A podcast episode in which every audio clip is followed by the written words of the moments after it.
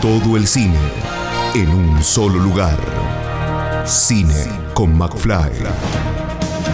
Estrenos, notas, comentarios, video sinopsis. Cine con McFly. Todo el cine en un solo lugar. Todo el séptimo arte en Cine con McFly. Cine con McFly.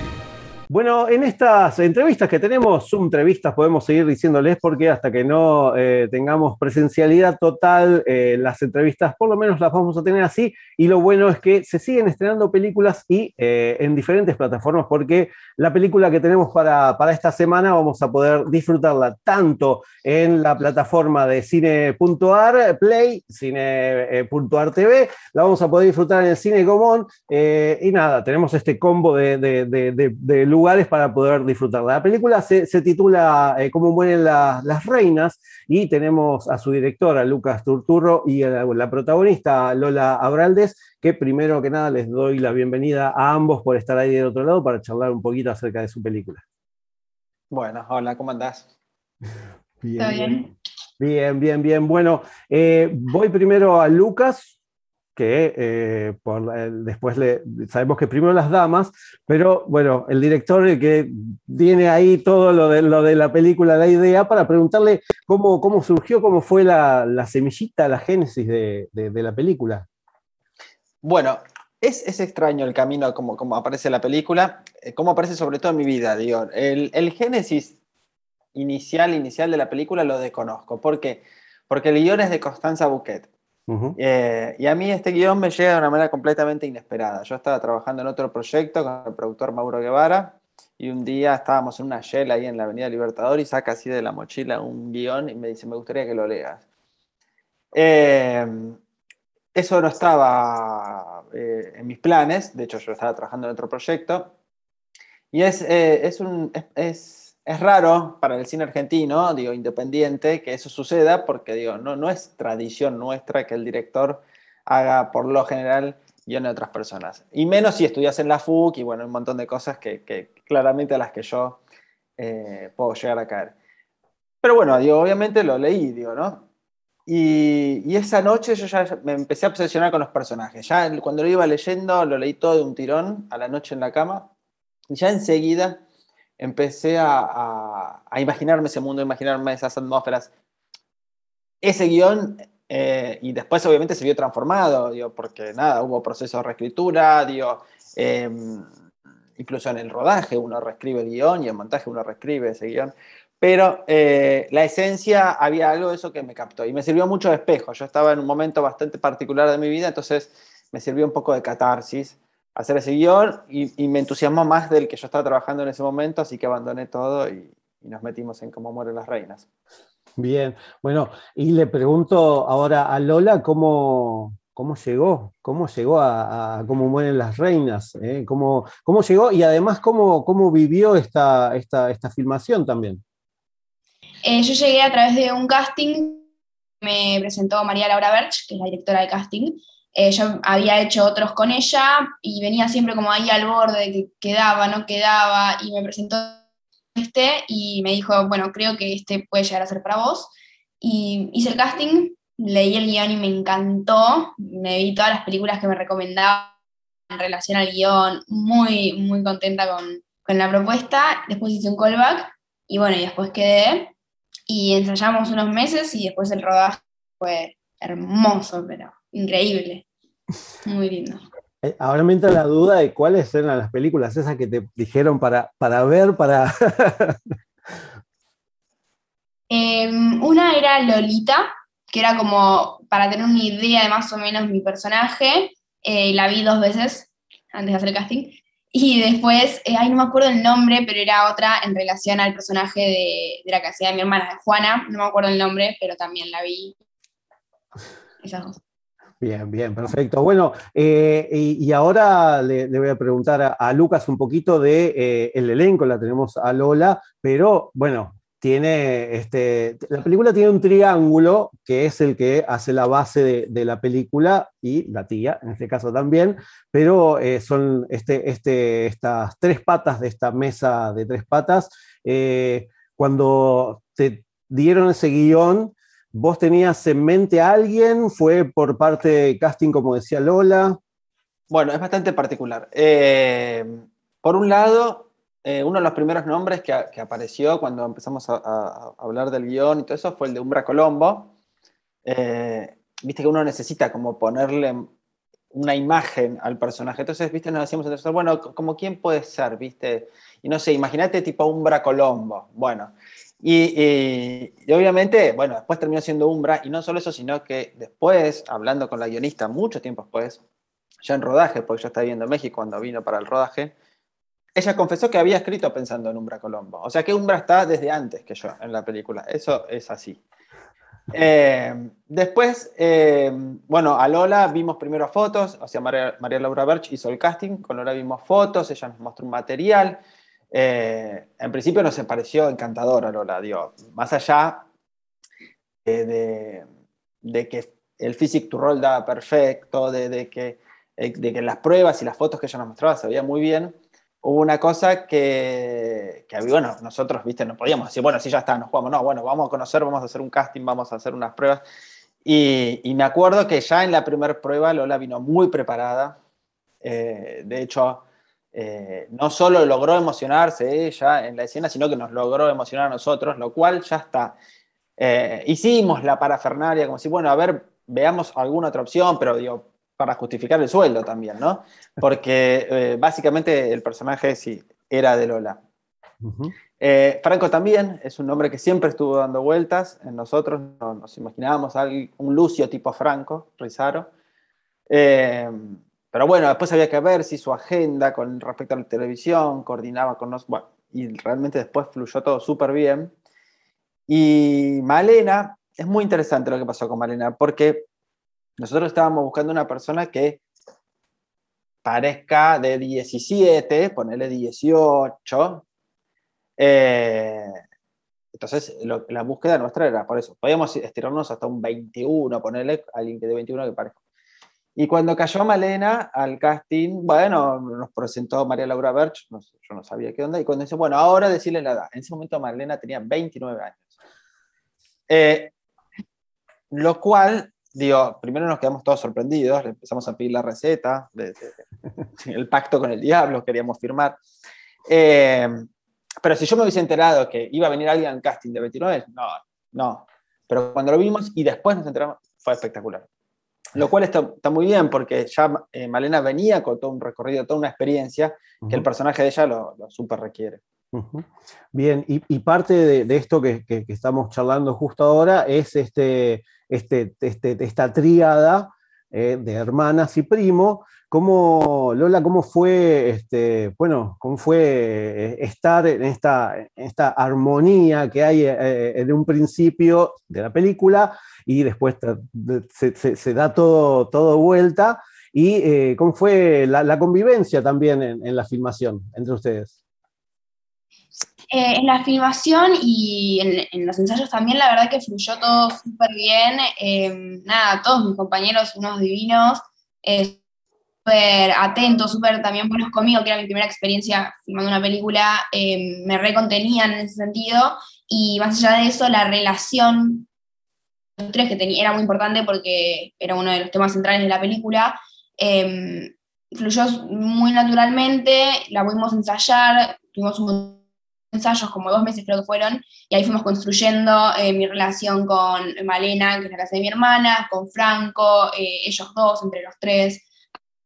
Em, los ensayos fueron bastante importantes para, para, esa relación y para que sea natural y real, así que estuvo bueno.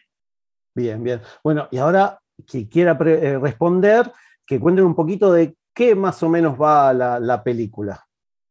La, película cuenta la historia de dos hermanas, Mara y Juana, que viven en el campo aisladas con la tía, se dedican al cuidado de las colmenas, a la producción de miel, y llega un primo de la capital que viene como a, mover el avispero, ¿no? por decirlo de alguna manera, viene a, sacudir la quietud en la que estaba esta familia, una quietud aparente, porque todo estaba, todo estaba a punto de, explotar dentro de cada personaje. Lo único que faltaba era un detonante, y bueno, le tocó a este pobre chico.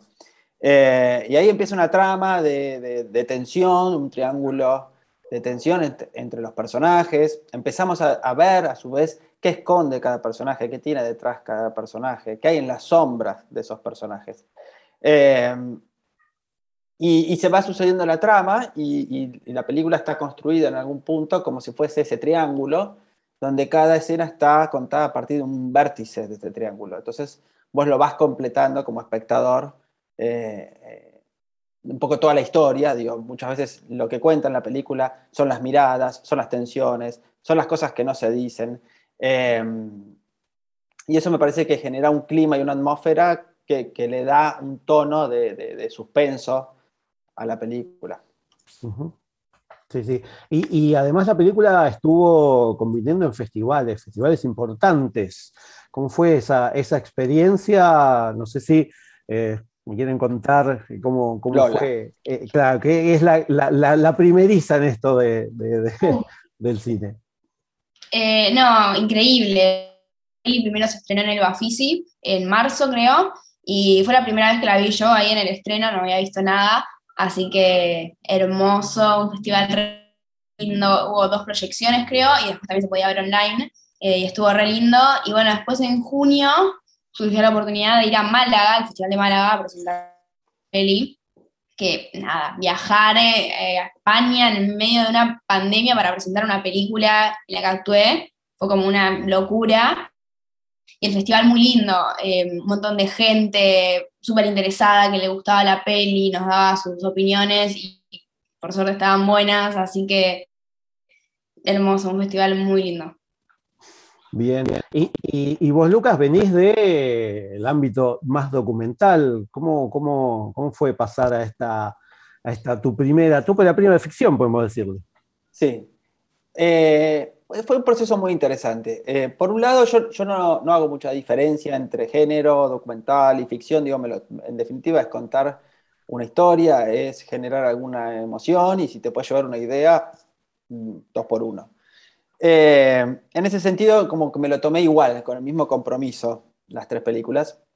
Lo que tenía de particular con esta, obviamente, era un desafío en cuanto a la dirección de actores y de actrices eh, y, obviamente recrear todo un mundo ¿no? que, que, requería que de, todos los condimentos, ¿no? de, la escenografía, que en ese caso estuvo a cargo de María Eugenia Sueiro, o sea, una persona de muchísima experiencia, muy, muy sencilla y muy humilde, muy generosa, también con todo lo que conocía, Nicolás Trovato, que hizo la fotografía, la gente de Paquidermo, sonido, o sea, bueno, realmente hicimos un equipo de toda gente de muchísima, muchísima experiencia pero gente muy generosa con lo que sabía, que me acompañó digo, eh, en esta primera experiencia de ficción de una manera, digo, que no sé, creo que si hubiese estudiado cinco carreras, no, no, no hubiese aprendido lo que aprendí con, con esta gente en esta película. Bien, y, hablando de lo que es la película, eh, ahí estaban contando ustedes que, eh, bueno, esta, esta familia trabaja de las colmenas y, bueno, me imagino Lola, ¿cómo debe haber sido la experiencia de eh, convivir con abejas en este caso? Tu primera película, bueno, ¿cómo te dijeron? Eh, te vas a tener que poner este traje y eh, vas a estar alrededor de un montón de abejas alrededor tuyo. Sí, sí, creo que en el casting o en alguna reunión, en algún lado me dijeron a las abejas, ¿no? No, cero. Miedo. Pero no, no, no. tuvimos un ensayo con una, sí, un, uno, un ensayo apicultor que nos enseñaba un poco el manejo em, y cómo usar las herramientas y eso, y después en rodaje em, teníamos unos trajes, yo siempre aseguraba de que esté súper cerrado, pero le daba 30 chequeos, y después una vez que estaba ahí como que ya me relajaba en el sentido de que sabía que no me iban a picar, pero sí era bastante tenso el sonido y el zumbido de muchísimas abejas alrededor. Eh, eso era bastante fuerte, la verdad, porque son muchas abejas. Pero bueno, en el momento, la verdad que yo estaba tan chocha de estar ahí que no, no lo padecí. O sea, siendo tan asustadiza lo podría haber pasado mal, que no. Eh, pero bueno, era una situación tensa, eh. todo el equipo estaba más tenso porque eran muchas abejas. Pero bueno, todo lindo. Bien, y a, Lucas le, consulto lo mismo, si fue este, un impedimento o si fue algo que se pudo facilitar el, tema de filmar con abejas. No, fue muy difícil. Para mí fue muy difícil eh, y para todo el equipo técnico. Eh, nosotros hablábamos con el apicultor y el apicultor nos comentaba que ellos, si era realmente muy necesario, abrían las colmenas 15 minutos, una vez por mes, cada 15 días, porque eh, nada, son bichos muy inteligentes y muy agresivos porque defienden su hogar, claramente. Y nosotros teníamos jornada de nueve horas con las abejas, lo cual les dábamos el tiempo suficiente como para que encuentren cualquier huequito en el traje que quedaba, se, se, ponían y, rascaban las mascarillas hasta lograr agujerearla. Entonces era una cosa donde todo el tiempo era eh, estar luchando contra las abejas. Eh, en ese sentido, bueno, teníamos todas las herramientas y las precauciones necesarias para, para nosotros estar bien y también para, para cuidar a las abejas. Eh, pero, claro, había un factor psicológico que no contemplamos o que no, no, sabíamos que iba a ser de tal magnitud, que es eso, lo que decía Lola. Pensá un mosquito a la noche, te vuelve loco, imagínate 30.000 abejas alrededor. Eh, sinceramente hacen un desgaste psicológico muy fuerte. Y hay algo de esa experiencia que igual nos sirvió porque rescatamos algo de ese sonido tortuoso y algo de, esa atmósfera y lo transformamos en, parte del diseño de sonido y de la música también. bien, bien. Y por último, bueno, eh, preguntarles eh, a, ambos, a ambos dos, eh, cuáles son, cuál es su futuro dentro del cine. Si quiere responder primero Lola, que es la que, la que está arrancando. Eh, bueno, yo sigo, nada, estudiando un montón, metida en lo mismo. Em, estoy bastante enfocada en el estudio ahora, pero siempre obviamente haciendo castings y haciendo participaciones en alguna serie, en alguna novela, cosas chiquitas. Eh, y bueno, nada, con eso, estudiando un montón y ahora contenta por el estreno de la peli que finalmente... Bien. Bueno, además, para nosotros fue un lujo que esta fuese la primera película de Lola, lo cual ya vamos a quedar en su biografía en un lugar destacado, porque Lola va a tener gran trayectoria en cine. Eh, pero nosotros fuimos los primeros y siempre vamos a ser los primeros. Así que ese lugar en la biografía ya lo tenemos.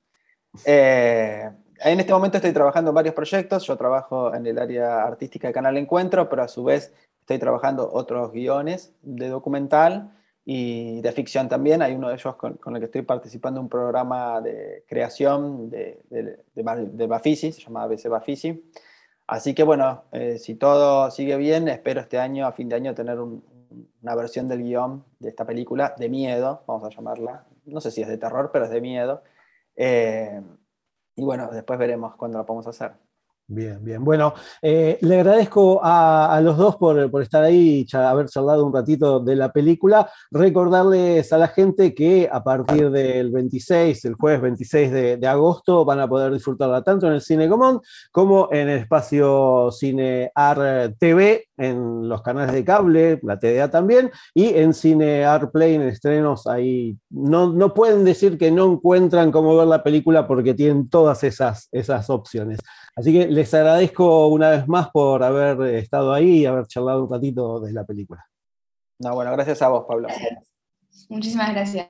Bueno, un abrazo grande. Escucha esta, otras entrevistas y mucho más en el programa radial en vivo de Cine con McFly todos los jueves a las 21 por Radio Aijuna 947 o en aijuna.fm.